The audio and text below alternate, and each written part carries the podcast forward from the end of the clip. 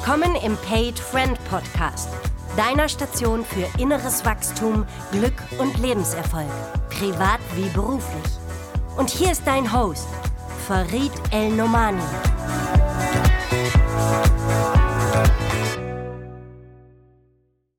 Ihr Lieben, herzlich willkommen zur nächsten Ausgabe des Paid Friend Podcasts. Heute mit einem Mann, der mich A total beeindruckt, das wirst du auch gleich verstehen, was ich damit meine, und B, mit dem wir so doppelte Hüte aufhaben. Er begleitet mich in meinem großen Projekt Farid Paid Friend, der Welt mehr von meiner Arbeit zu erzählen, mit dem Hinweis, verdammt nochmal, mach innere Arbeit, um glücklich zu sein. Falls du es noch nicht weißt, das ist ja der Grund, warum ich diesen ganzen Podcast mache, scherzhaft. Und das zweite, der mit mir im Netzwerk arbeitet, also wir haben immer wieder wechselseitige Hüte auf, ist ein Mann, der mehrfach schon rausgeschlüpft ist aus seiner gegebenen Rolle, die wir ja alle haben. Konventionen, was vorgegeben ist, äh, wie man das Leben zu leben hat. Und von dem ich den Eindruck habe, der ist richtig erfüllt, der ist brutal erfolgreich und verliebt glücklich. Wenn ich das sage, guckt er mich strahlend an. Das ist wohl immer noch so. Und es ist alles selbst gemacht bei ihm, weil er sich immer wieder getraut hat. Und ich finde, dem solltest du mal zuhören, weil bestimmt auch für dein Leben was drin ist. Wenn du dich traust, wirst du in der Re Regel belohnt durch ein glücklicheres Leben. Und ich freue mich sehr, dass aus meiner lieben Geburtsstadt Köln Tobias Greve da ist. Lieber Tobias, willkommen. Tausend Dank, Farid. Ich freue mich hier zu sein. Ich muss echt gucken, ich glaube, unter meinen, ist jetzt der 28. Podcast, ist das die längste Anmoderation, nehme ich mal an, die ich jemals hatte. Das äh, nehme ich jetzt einfach mal als Kompliment. Würde ich auch sagen. Jetzt, während wir das Vorgespräch haben, bei mir läuft das ja immer so, dass ich kein Skript verteile, sondern wir treffen uns, unterhalten uns. Und ich habe hier schon gesagt, komm, lass uns gar nicht lang spazieren gehen, lass uns anfangen, weil wir waren sofort drin. Fiel mir auf, was ich mit dir verbinde, ist loszulassen, um das Leben zu leben, das der Mensch führen möchte, in dem Fall, in dem, das du führen möchtest, um glücklich zu sein. Jetzt habe ich vorhin ja schon gefragt, ist das so ein Moderatorenmist, um dieses Gespräch sexy zu machen oder resoniert das mit dir? Nee, das, äh, wie du es ausformuliert äh, hast mit dem Schlüpfen, es ist wirklich ein ja immer wieder ständiges Schlüpfen, um sich neuen Dingen zu widmen, um die Dinge um sich herum wieder stimmig zu gestalten, weil nichts hält ewig, also sowohl persönliche Beziehungen, Netzwerkbeziehungen, GeschäftspartnerInnen, also alles verändert sich ständig. Und ja, ich finde es ganz wichtig zu beobachten, wahrzunehmen, ist das noch passend oder nicht, um dann zu sagen, lasse ich los, spreche an oder gestalte um. Also das ist für mich immer so ein Prinzip, wo ich ähm, sage, äh, das, das begleitet mich jetzt in meinem Leben. Ich habe mich früher viele Dinge nicht getraut, hatte immer Ängste, was anzusprechen, was zu verändern. Und ich glaube, das habe ich jetzt gelernt. Und das finde ich ja so spannend. Ich nehme an, ich weiß ja manchmal nicht, warum ich mit den Menschen einen Podcast machen möchte. Ich habe nur, als wir uns unterhalten haben, gemerkt, lass uns einen Podcast machen. Und ich merke jetzt, dass ich im Nachhinein weiß, warum, weil ich finde, du hast den Menschen was zu sagen, was zu erzählen, weil ganz viele Menschen stecken ja in irgendwelchen Mühlen fest. Ich würde sogar fast sagen, alle. Und manche davon muss man ja gar nicht auf Dauer ertragen. Die könnte der Mensch ändern, wenn er den Mut dazu aufbringt. Und ich würde da gerne mit mal beruflich reinhoppen. Ähm, ich weiß jetzt gar nicht so ewig von dir, aber ich weiß, du warst sehr erfolgreich in der Werbebranche unterwegs. Vielleicht kannst du uns dazu kurz was sagen. Und hast dann so ein bisschen am Zenit, ne, als dir die Goldringe um die Finger gelegt wurden und du ein, ein, ein wohlhabendes Leben geführt hast, nicht nur finanziell, sondern ja auch, es war ja auch ein bestimmter Frame um dich rum, ein Rahmen um dich rum, entschieden, ähm, The First Cut is the Deepest, das war bestimmt nicht der First Cut, aber einen Cut zu machen und zu wechseln. Vielleicht erzählst du uns kurz, was hast du da gemacht und wie kam das, verrückt nochmal, dass du auf diesem Erfolgsteil gesagt hast, und jetzt mache ich aber was anderes?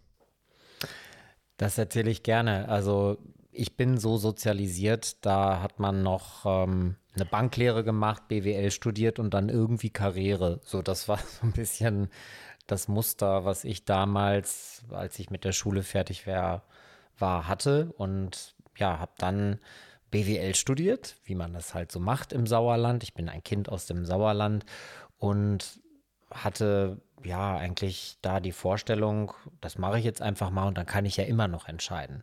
Ich hatte den glücklichen Umstand, dass ich dann ein Praktikum in einer Werbeagentur gemacht habe und habe gedacht, oh Gott, jetzt kann ich wenigstens mit dem langweiligen Studium was Cooles machen. Bin dann sozusagen von dieser Agentur übernommen worden und ja, so kam dann irgendwie eine Station im Beruf zur nächsten. Also auch das wie ich es gelernt habe, schön in der Linearität 20 Jahre bis ganz nach oben zum geschäftsführenden Gesellschafter bei der größten inhabergeführten Agentur Europas. Und dann warst du so ein Typ, ähm, ist jetzt ein höfliches Wort von mir, ich habe da sonst andere Begriffe für, aber du warst so ein Typ aus der Werbung und äh, du hattest irgendwie Etatverantwortung, hast wahrscheinlich auch die Willi Wichtigs dieser Welt so kennengelernt auf so Sessions und hast irgendwie eine, ein cooles Auto gehabt und so. Also kann ich mir das so vorstellen? Ja, auf jeden Fall. Also das, die um, das äh, Umfeld in der Branche ist ja auch so, da sind sehr viele Kreative, aber auch sehr viele Egos um dich herum, äh, sowohl auf Entscheider- und Kundenseite als auch im eigenen beruflichen Umfeld. Und ja, was soll ich sagen? Da musste ich mich irgendwie einreihen. Und ich merkte aber da schon immer, wenn ich sozusagen auf einem ja, äh, Managing PartnerInnenabend, ja, der Agentur sozusagen mit 200 äh, PartnerInnen als schwuler Single sozusagen da irgendwie äh, mit einreihen musste, merkte ich, hier passt irgendwas nicht. Also ich, ich bin das eigentlich gar nicht wirklich. Und naja, also ich habe auch da mich in verschiedenste Richtungen angepasst. Natürlich habe ich den großen schwarzen SUV gefahren und äh, der war so groß, da hatte auch das Ego auf dem Beifahrersitz Platz. Und ja, was soll ich sagen? Aber irgendwie fühlte sich das alles schräg an. Und naja, äh, ich habe. Kannst du dieses schräg anfühlen ein bisschen mehr beschreiben? Weil ich glaube, warum will ich das wissen? Ich glaube, dass es da draußen ganz viele gibt, die uns jetzt zuhören und sagen, bei mir fühlt sich das auch schräg an. Wie schräg fühlt sich das denn damals bei dir an? Sagen wir so, diese ganze Welt, in der ich da unterwegs war, die hat mich ehrlich gesagt so ein bisschen mit allen Komforts und Begleiterscheinungen, die ja sehr angenehm sind, eigentlich so ein bisschen davon abgehalten, mich nochmal zu fragen, bin ich eigentlich glücklich? Mache ich das, was ich machen möchte? Ich habe mich dann ehrlich gesagt so ein bisschen, also immer wieder, ich, ich sag mal so wie so ein Junkie, so betäubt mit, einer, mit der äh, Beruhigung, so nach dem Motto, ja, ich bin in der größten Agentur und ich habe ja äh, große Kunden und ähm, die haben mir auch Spaß gemacht, also nicht falsch verstehen. Das war ein richtig interessanter Job. Ich habe tolle Sachen machen dürfen, wofür ich heute noch mega dankbar bin. Aber du arbeitest in einem Riesensystem mit auch vielen Begleiterscheinungen. Ähm, eine wunderbare Frau hat mir dazu ein Wort geschenkt. Es ist immer so das, das Konzernballett, was man dann mittanzen muss, sowohl auf Kundenseite, aber auch in dem System, wo absolut, du arbeitest. Absolut.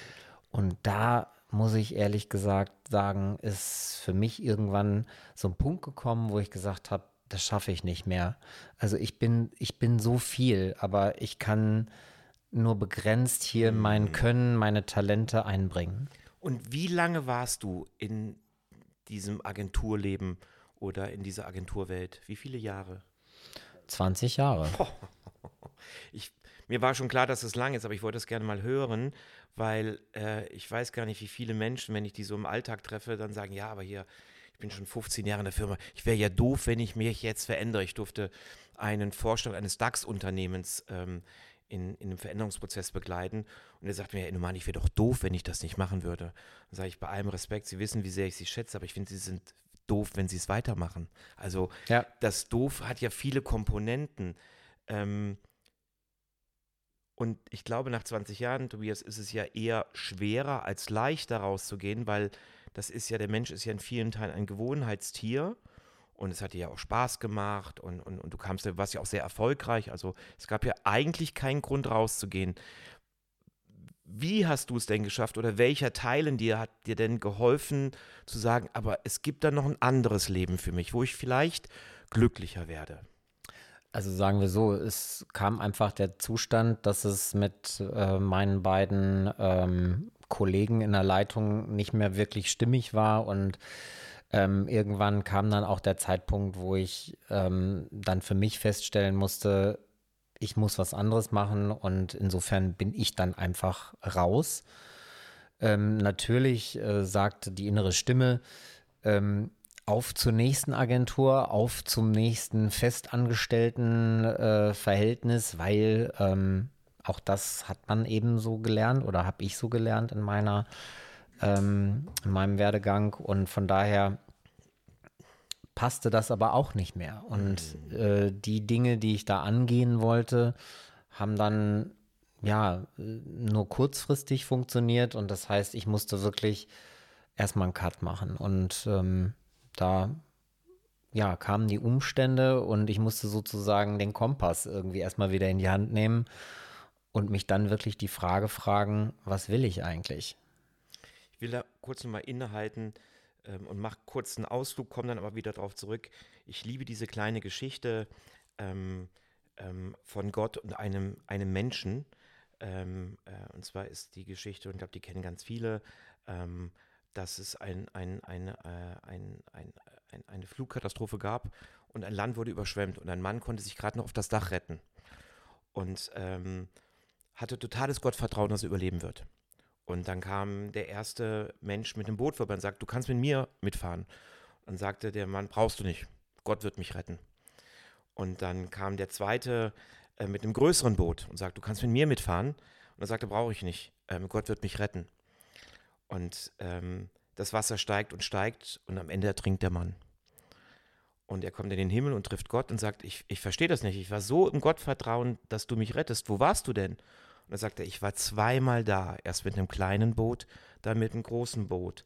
Aber du hast die Signale nie wahrgenommen. Und ich kriege jetzt noch Gänsehaut, während ich die Geschichte erzähle, weil ich die so bedeutend finde. Und der Transfer zu deiner Geschichte und so vielen Menschen da draußen es gab ein Signal, nämlich bei uns in der Geschäftsführung stimmt es nicht mehr. Und jetzt wäre ja ein Klassiker gewesen, wir versuchen das erstmal zu flicken, wir versuchen das zu heilen, wir machen irgendwie weiter. Oder aber ich gehe dann in eine andere Agentur. Aber du, ich übertrage das jetzt mal, ohne dich jetzt religiös machen zu wollen, aber du hast dieses Lebenssignal, so nenne ich das mal, dann brauche ich es nicht so religiös äh, überstrapazieren.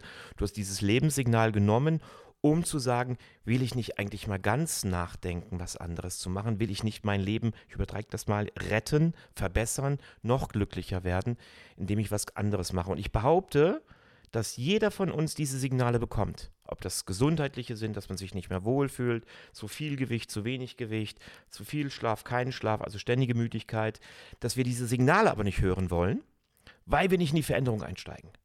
Ne? Menschen sind seit, weiß ich nicht, fünf Jahren unglücklich und warten auf den nächsten Sommer, als ob der Sommer irgendwas ändern würde. Hey, der Sommer ist einfach nur der nächste Sommer. Menschen sind seit Jahren im Job unglücklich und machen so, ich nenne das immer Scheinabhängigkeiten. Ich warte noch, bis das und das passiert. Und da denke ich immer, wie es im Kölschen heißt, Arschhu zähnsame, also zieh den Arsch hoch, beiße die Zähne zusammen und verändere was. Wie ist dir das gelungen? Wenn du da nochmal uns helfen könntest, wie hast du das geschafft? Also es war so, dass ich, wie gesagt, rausgegangen bin und bin erstmal, äh, ja, zwei Monate, eigentlich waren es dann ins, insgesamt vier Monate, ähm, erst in Spanien, dann bin ich nach Mexiko, Brasilien, Chile, äh, Peru gereist und bin so lange über den Kontinent getingelt, bis die Knete alle war und habe erstmal mir mich inspiriert, ja, und äh, um auch irgendwo mich zu zerstreuen und auch auf neue Gedanken zu kommen. Und ähm, ja, und dann habe ich ja, wie gesagt, nochmal äh, diesen Anlauf genommen, den Einstieg ins alte Leben zu finden, nochmal bei einer Agentur anzufangen. Und da merkte ich, das passt einfach nicht mehr. Ich muss was anderes machen. Und ähm, ja, was ich dazu sagen kann, man hat natürlich Riesenängste. Mhm. Was ist, wenn das nicht funktioniert? Was ist, was sagen die anderen? Also klar, das ist. Äh, das ist der Preis, den wir für genau. Veränderungen zahlen. Ich finde es immer wieder, wenn ein Boot loslässt vom Ufer und man noch nicht mehr die Insel kennt, gucken ja so viele Menschen auf dieses Ufer und das macht erstmal Sorge, egal ob das ein gutes oder Ja, ein schlechtes weil- Ufer war. Genau, das wird, das, was man verlässt, wird immer kleiner. Ja. Aber das Schöne ist, es wird immer kleiner. Und ähm, Wie schön. Ja. Äh, diese Entscheidung zu treffen, ich fange jetzt wirklich was anderes an, äh, das fühlt sich erstmal an wie ein Abgrund, vor dem man steht. Das ist das große Nichts. Super. Ja. Und ähm, wozu ich nur jeden ermutigen kann, ist, und ich habe dieses Momentum des sich einlassen Könnens auf das Nichts, habe ich von zwei wunderbaren Frauen geschenkt bekommen, die mir einfach erklärt haben, dass das dazugehört. Und das waren äh, die wunderbaren äh, Christiane Windhausen und Almut Probst, bei denen ich die systemische Coaching-Ausbildung gemacht habe. Und die haben mir diese Situation, wenn äh, diese Veränderung stattfindet und man sozusagen aus dieser Veränderung gerade aufwacht, mehr oder weniger, kommt das Nichtwissen. Und das fand ich so logisch. Und die meinten so, ja, das Nichtwissen gehört aber dazu. Genau, einfach mal aushalten, wie eine Ohnmacht. Genau, aber Ja. da sie mir das erklärt haben, dass das dazugehört, also bin ich, vielleicht ist das bei, bei Sternzeichen Steinbock so, ich weiß es nicht, aber äh, ich konnte das dann super aushalten, weil die haben mir das erklärt, das ist jetzt so. Das Teil des Prozesses ist Genau. auch mal nicht zu wissen. Genau, und das war für mich ganz schwierig vorher auszuhalten. Und da hatte ich auf einmal, das war der Moment, wo ich mit diesem Nichtwissen Frieden geschlossen hatte. Und das war dann auch der Moment, wo ich den Abgrund der Entscheidung als Absprungkante umdeuten konnte. Super. Ich will das nur mal ganz kurz festhalten, weil das ja ganz wichtige Tipps sind, die du gerade gesagt hast. Also einmal, du hast dir eine Auszeit genommen nach diesem Job. Ich glaube, das ist so wichtig. Wenn du 20 Jahre wo Total. warst, brauchst du einfach mal eine Zeit, ohne wieder neue Inputs zu haben, um auch wieder Kontakt zu dir selber herzustellen. Also Auszeit, dann hast du das Wort zerstreuen genannt. Ganz genau so ist es nämlich. Also voll. es ist ja wie ein Puzzle, das sich wieder auflösen muss. Dann kamen erst die neuen Gedanken und du hast dich begleiten lassen. Also du hast dir, ich will noch mal gerne Werbung für die machen, die Almut Probst sitzt in Köln, Christiane Windhausen sitzt in Düsseldorf. Entschuldigung, die Almut Probst sitzt in? In Alzenau bei Aschaffenburg ist Ah. das Institut Wandelplan. Dort habe ich die systemische Coaching-Ausbildung gemacht. Genau. Dankeschön, dass du mich da korrigierst, finde ich ganz wichtig, so ehrenhafte Menschen auch richtig zu ehren. Also in Aschaffenburg sitzt sie und das Institut heißt Wandelplan. Wandelplan. So, jetzt haben wir das hoffentlich deutlich genug gesagt. Liebe Almut Probst, wir persönlich kennen uns nicht, aber ich habe schon mehrere Menschen kennenlernen dürfen, die von deiner Arbeit profitiert haben und ich finde das toll, diese Arbeit, die du machst. Und die Christiane Windhausen, das weiß ich aber ganz sicher, sitzt in Düsseldorf und ist auch unter dieser Teil in ihrer Internetadresse erreichbar. Ja, das heißt, du hast dich begleiten lassen und das empfehle ich ja immer wieder mal, sich temporär begleiten zu lassen. Ich finde, das ist ja wie zum Arzt gehen, mal zu gucken, okay, mit der Schienbeinentzündung komme ich jetzt nicht klar. Ich hole mir temporäre Hilfe und dann bist man auch wieder selbstständig irgendwann. Also Warum bei macht mir- das denn Sinn, sich begleiten zu lassen, Tobias? Also bei mir war es ja eigentlich so rum. Also ich habe quasi eine Coaching-Ausbildung, also systemische Mm, Coaching-Ausbildung angefangen, weil ich wusste, da schlägt irgendwie mein Herz. Und ähm, in dieser Ausbildung ähm, hat mir die Christiane Windhausen ähm, ein schönes Wort geschenkt und sie meinte so, ja, wenn man in Veränderungsprozessen ist, dann braucht man halt ab und zu einen emotionalen Bodyguard. Weil in so Veränderungsprozessen passiert eine Menge. Beispielsweise Emotionen, da geht es rauf und runter, das ist halt eine Achterbahnfahrt und man hat auch Ängste. Und das sind alles Gefühle und Gefühle sind ja irgendwo auch Richtungsenergien und es liegt an dir, diese Energien in die richtige Richtung zu lenken. Und dazu habe ich mir dann, habe ich Christiane Windhausen angesprochen, ob sie mich jetzt quasi während der Coaching-Ausbildung einfach begleiten kann als emotionale Bodyguard, äh, die mir einfach hilft, genau alles in die richtige Richtung zu lenken. Ja, und bis heute ist sie für mich Mentorin und äh, Leitplanke zugleich. Und auch inzwischen Geschäftspartnerin, ähm, wo ich sagen muss, das war ein, ein ganz wichtiger Mensch. Und ein essentielles Coaching ähm, hat mit ihr stattgefunden, was äh, total toll war. Wir haben die logischen Ebenen der Veränderung gemacht. Und ja, sie hat mich einmal hoch und einmal wieder runter gecoacht. Und ganz zum Schluss hatte sie so ein, ja so ein, so ein abschließendes, äh, subsumierendes Lachen und meinte nur so, Tobias, jetzt ganz ehrlich, wie willst du festangestellt sein hm. mit all der Vielfalt? Hm. Die kannst du nur leben, wenn du selbstständig bist. Und das war wiederum eine ähm, quasi nach diesem Nichtwissen die Erklärung für mich, genau das ist jetzt der Weg. Das ist jetzt dran und dem darf ich jetzt, ähm, da darf ich mich drauf einlassen. Und das würde ich gerne mal kurz hervorheben, weil ich ja immer versuche, die Podcasts so zu konstruieren, dass draußen jemand sagt, okay, so kann man das also machen. Das heißt, für dich war gar nicht klar sofort, wohin geht es. Das heißt, es gab diese, wie hast du es genannt, diese Dunkelheit oder die? Das Nichtwissen. Das Nichtwissen. So, und das mal auszuhalten und ein Stück dem Leben zu vertrauen, da kommt schon was hinten dran. Und manchmal kommt der Weg ja beim Gehen. Das ist ja eine, eine ganz alte asiatische Weisheit. Beim Gehen entstehen Felder und durch diese Felder kam für dich jetzt, da führen wir jetzt ja gleich hin, deine Selbstständigkeit, von der du uns gleich bitte erzählen wirst. Und es kam aber auch an, dass du jetzt du beim Gehen neue Geschäftspartner gefunden hast, nämlich wie diese Ausbilderin Christiane Windhausen selbst. Du bist ja durch die, und so sind wir ja auch zusammengekommen, in das Elcon-Netzwerk gekommen. Wir sind ja jetzt äh, Geschäftspartner auf dieser Ebene und das war natürlich nicht absehbar, wenn man die Veränderung geht. Du warst damals erstmal Managing Partner bei einer bedeutenden Agentur, bist dann ein, ins Tal des Nichtwissens gegangen, damit sich neue Blumenfelder auftun können. Und ich glaube, so funktioniert das Leben. Wir müssen nicht immer wissen, wo das nächste ist. Wenn wir eine Beziehung verlassen, müssen wir nicht gleich wieder wissen, bin ich mit Peter oder Petra oder wem auch immer gleich morgen zusammen, sondern mal auszuhalten, dass nichts da ist, um sich zu sammeln, sich neu zu konzentrieren, sich selbst ein bisschen neu zu erfinden, gerne durch Begleitung. Du hast dich ja dann auch begleiten lassen in Kombination mit einer eigenen Ausbildung, aber ganz wissen ja viele, wenn ich eine Coaching-Ausbildung mache, ist das immer auch ein Stück weit Eigentherapie. Also hast dich begleiten lassen und hast dann deinen neuen Weg gefunden. Und wo bist du denn da jetzt beruflich angekommen? Also während dieser Coaching-Ausbildung habe ich natürlich, und das finde ich, haben die sehr gut gemacht, ähm, also wie findest du sozusagen mit dem Vorleben, mit all dem, was du bisher gemacht hast, sozusagen deine Positionierung und dein Feld, wo du eine Nische hast. Und äh, das war natürlich bei mir jetzt eben 20 Jahre kommunikationsstrategische Beratung von äh, Blue Chip Kunden, äh, Storytelling, Konzeptionen etc.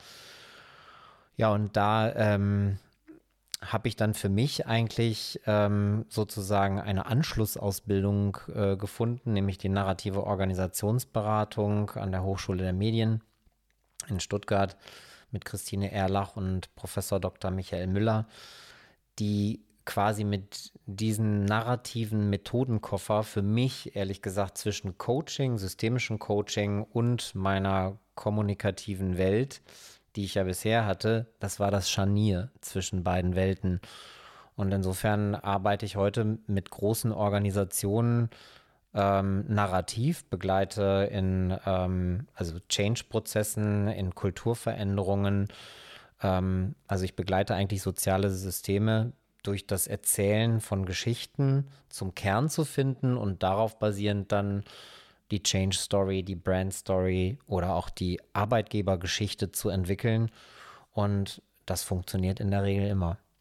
Das heißt, du hast einen Teil aus deiner, ich nenne es mal, alten beruflichen Welt übernommen oder eine Kompetenz, die du dort erworben hast und bringst die heute in deine neue Welt über. Ich finde das so wichtig. Ich ehre da immer sehr meine Frau Karina, die mir da mal sehr geholfen hat, als ich einen, einen Coach, Coachie hatte, wo ich mich so schwer tat, dass der mit, ich weiß gar nicht, Mitte 40 oder Anfang 50 was völlig Neues anfangen wollte und ich so hin und her gerissen war, weil da so viel Scheitergefahr drin war. Und sie sagte, es ist doch immer ganz schön, wenn es mit Mitte 40 keinen Bruch gibt, sondern eine Veränderung. Also wenn aus dem alten Leben noch was fortführen kann, bei dir ist das diese große Kommunikationskompetenz, die ich ja auch schon wahrnehmen durfte, und wie ein Teilbereich, der bleibt und daraus aber was anderes, viel Größeres wird. Jetzt ging es mir ja genauso.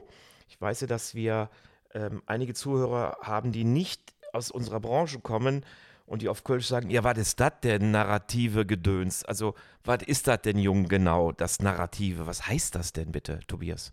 Ja, das werde ich ähm, öfters gefragt, aber die äh, Community da wird immer größer und auch ähm, immer mehr Organisationen verstehen eigentlich, dass quasi das narrative Arbeiten, ähm, das ist in erster Linie Story Listening und Storytelling und das sozusagen du die Möglichkeit hast, über das aktive Zuhören von Geschichten. Story heißt nichts Ja, anderes als in dem von Fall. Geschichten, äh, die beispielsweise MitarbeiterInnen erzählen, ähm, da zu dem wahren Kern zu, äh, zu kommen, wie die das erleben. Und da ist die Subjektivität, wie sie es erzählen, mit all dem, wie sie sich an dem Tag, wo sie es erzählen, fühlen, durchaus erwünscht.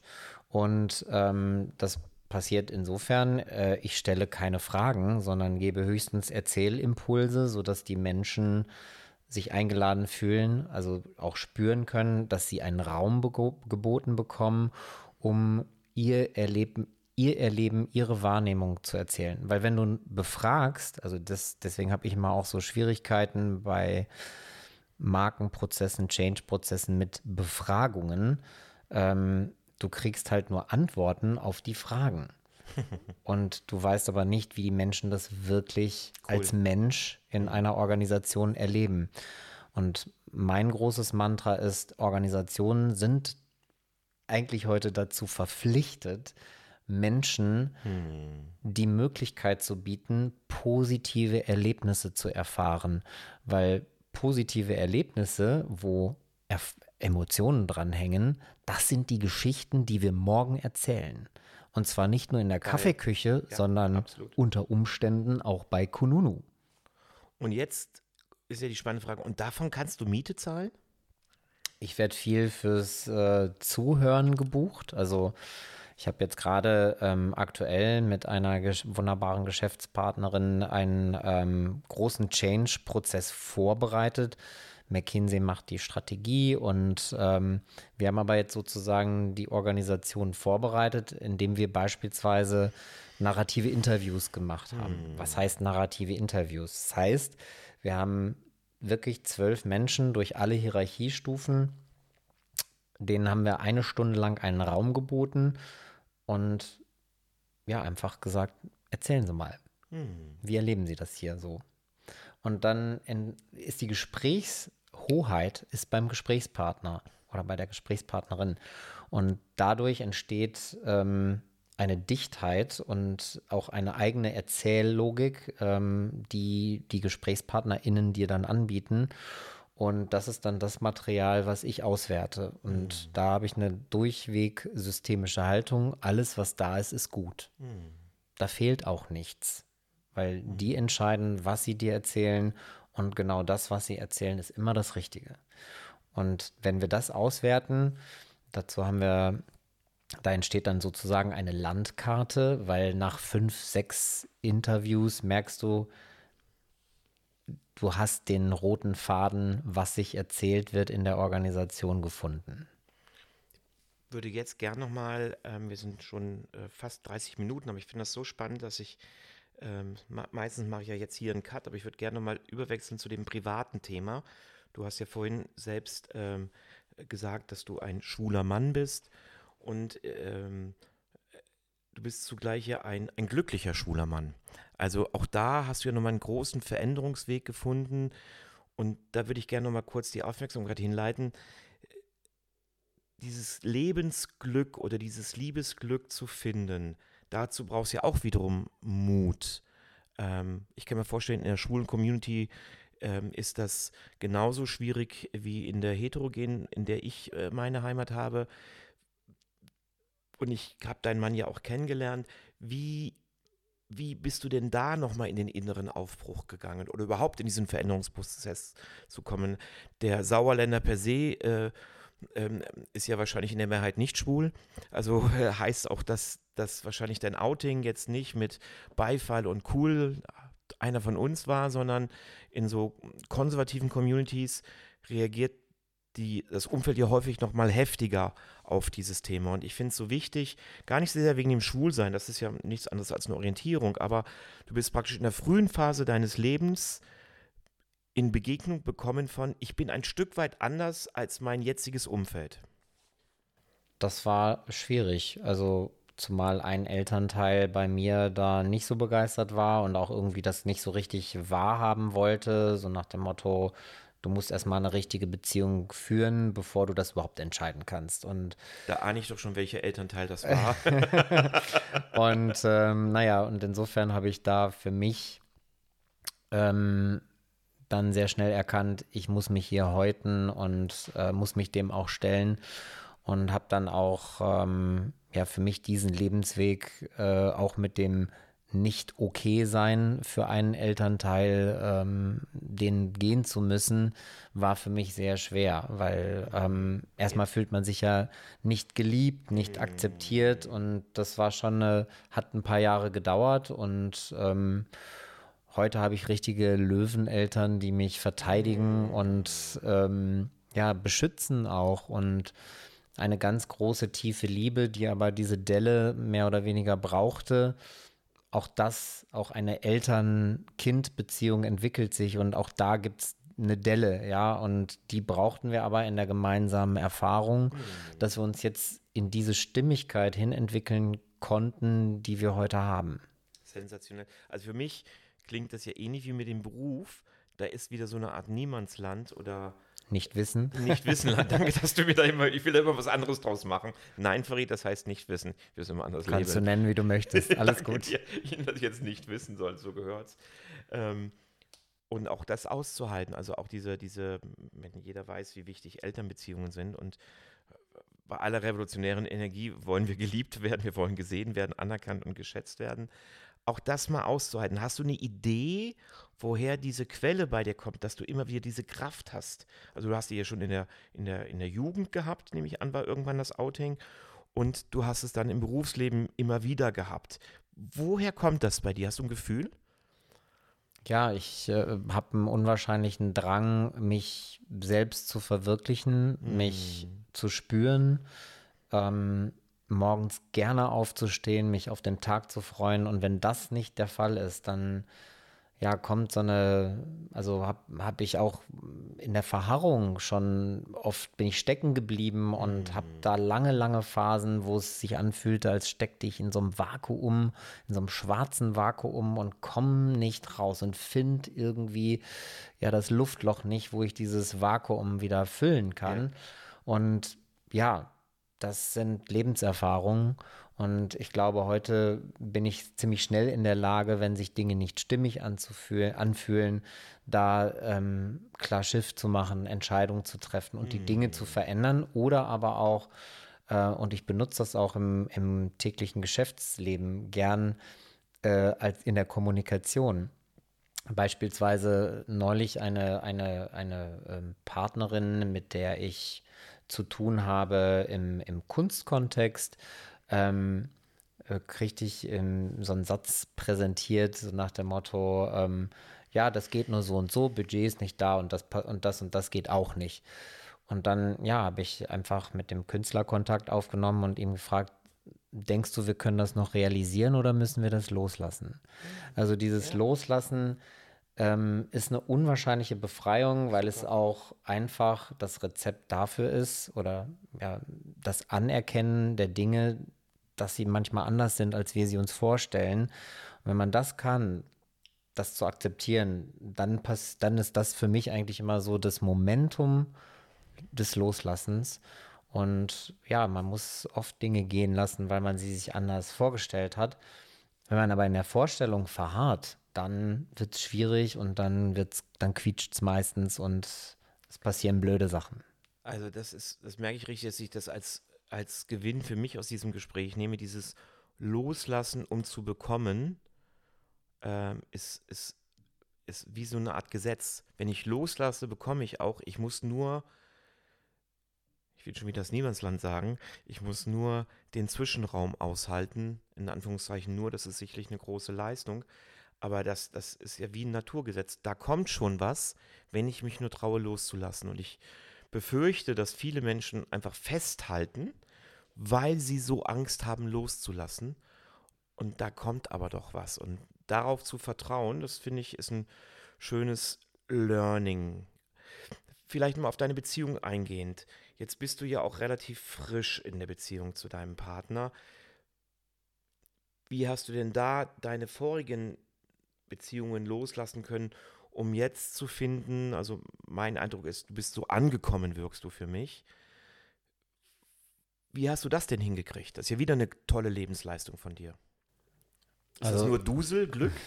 Nee, also ich würde sagen, dass ich nicht der größte Meister darin bin, Dinge zu beenden, Dinge loszulassen. Also bei Beziehungen habe ich. Also ich habe da einen ähm, anderen Eindruck, aber ich gönne dir da mal jahrelang. An, auf Dingen rumgekaut, bis ich es wirklich habe gehen lassen können. Naja, ähm, letzten Endes weiß ich heute, ähm, dass das ähm, auch dazu gehörte als Lebenserfahrung. Heute ich habe dann lange, acht Jahre, bin ich alleine geblieben, um einfach, weil ich dachte, ich muss jetzt einfach warten, bis das Richtige kommt. Und das Richtige kam sehr, sehr, sehr unaufgeregt des Wegs. Also es war nicht das große Schmetterlings-Juhu-Erlebnis, sondern ja, wir haben uns getroffen und ich bin dann auch erstmal vier Wochen unterwegs gewesen, habe gar nichts gehört. Und irgendwie ähm, findet das auch das seinen Weg, ja. Und ähm, ich kriegte dann irgendwann mal eine SMS, ähm, wo dann drin stand, sag mal, kommst du eigentlich noch mal irgendwann wieder nach Hause vielleicht? Mhm. Und da dachte ich so, ach, das ist ja nett.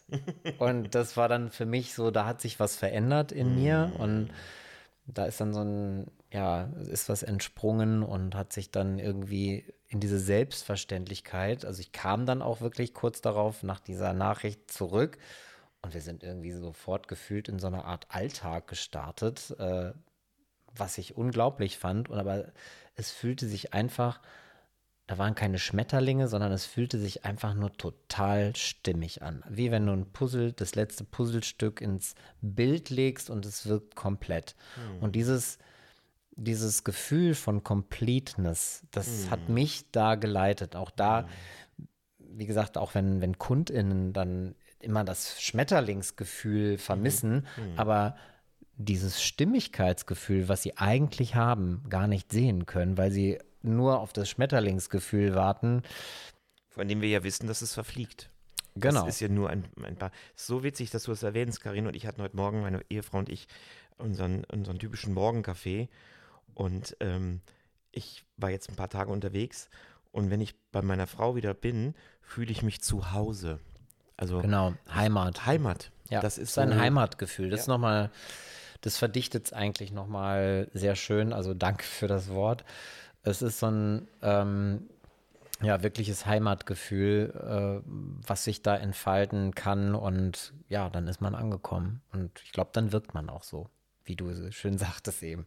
Das glaube ich auch. Bevor wir gleich zu deinem Werbeblock kommen, will ich noch einen Hinweis geben liebe Zuhörerinnen, lieber Zuhörer, wenn du dieses Thema vertiefen willst, gibt es den Podcast Nummer 18, der beschäftigt sich ganz viel mit dem Thema Ambition und Option im Leben. Und der passt so gut zu diesem heutigen Podcast mit Tobias Greve, weil es darum geht, welche Art Leben wirst du, willst du führen und das erfüllte, glücklichere Leben fühlst du dann, wenn du deine Ambition gehst. Was willst du wirklich vom Leben und nicht, wenn du irgendwas machst, weil du es halt schon immer gemacht hast oder Menschen dir sagen, dass du es immer machst.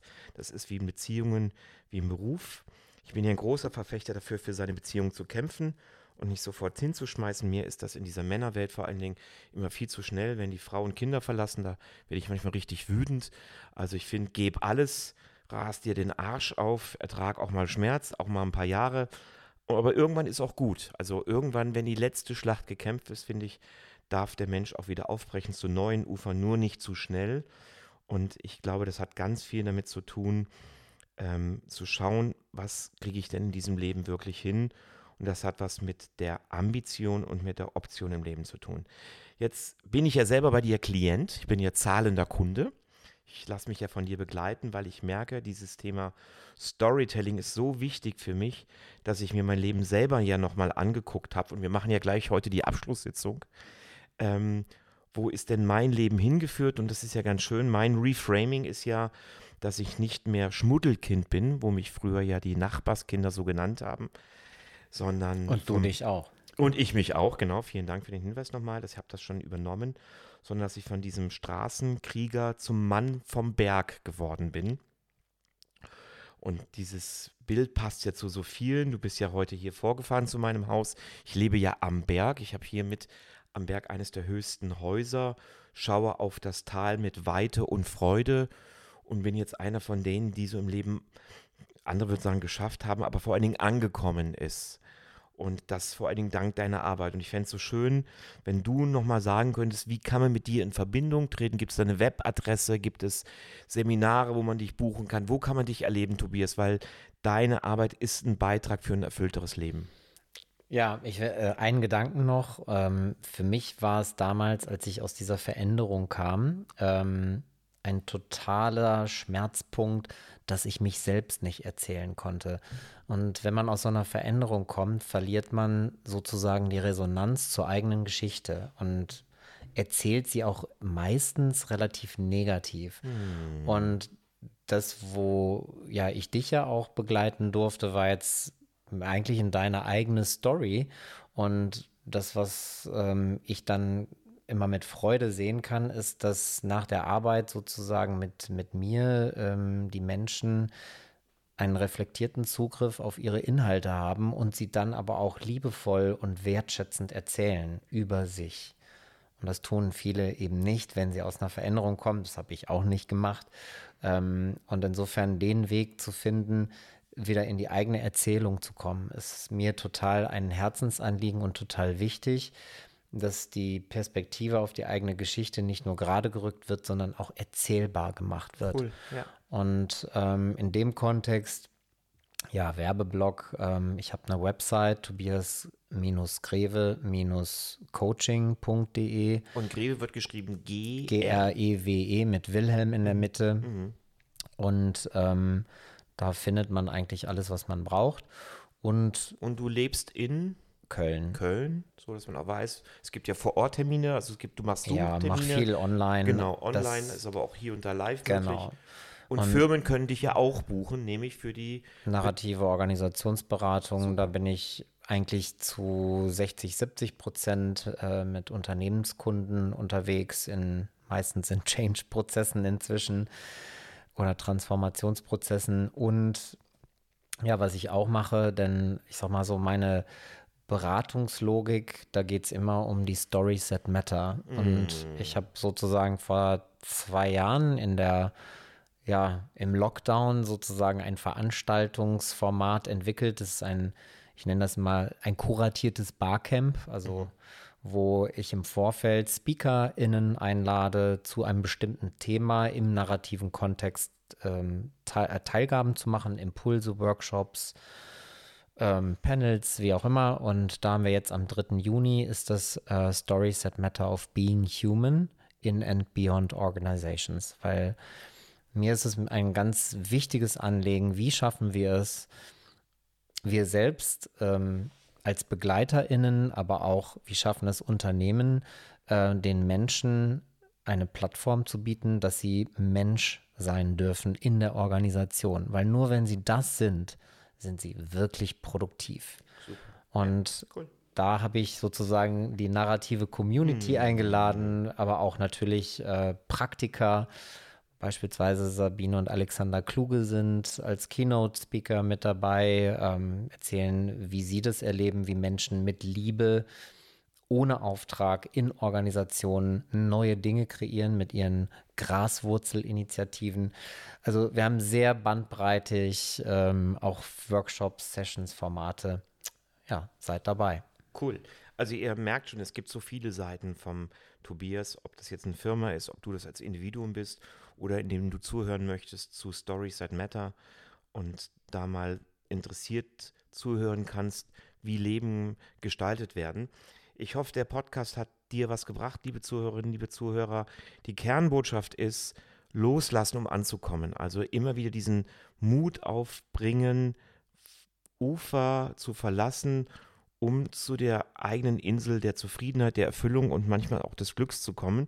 Und ich finde, Tobias hat sowohl privat als auch beruflich aufgezeigt, dass das möglich ist, ohne dass das Rocket Science ist und ohne dass das nur ein pralinengestückter Weg ist, sondern ja, manchmal gibt es ein paar Dornen, aber wie heißt es so schön, per aspera ad astra, durch den Schmerz zu den Sternen. Also manchmal braucht es auch den, die schwere Veränderung. Gibt es noch einen Satz, den du mitgeben möchtest oder ich will, merke, ich will irgendwie nicht schließen, ohne dir das Schlusswort zu geben, Tobias. Das ist total nett. Ähm, ja, ähm, das Schlusswort ist eigentlich mehr zuhören. Also dem Leben zuhören, aber auch äh, den Gegenüber zuhören und nicht ständig abgleichen mit eigenen Vorstellungen, mit eigenen Gedanken oder Interpretationen, sondern einfach mal den Dingen Raum geben und wirklich dem Leben zuhören. Was will es dir eigentlich sagen? Weil Dinge, du hast es eben selber so schön äh, interpretiert, passieren nicht umsonst. Also rückblickend können wir mal in unserem Leben, in den Dingen, die passiert sind, lesen wie ein Buch. Und sie haben immer eine Bedeutung. Deswegen ist meine Einladung an alle ZuhörerInnen, hört aktiv eurem Leben zu und dann wisst ihr auch, was es euch sagen möchte. Wunderschön. Ich wusste schon, warum ich dir das Schlusswort überlassen wollte. Vielen Dank. Ich danke.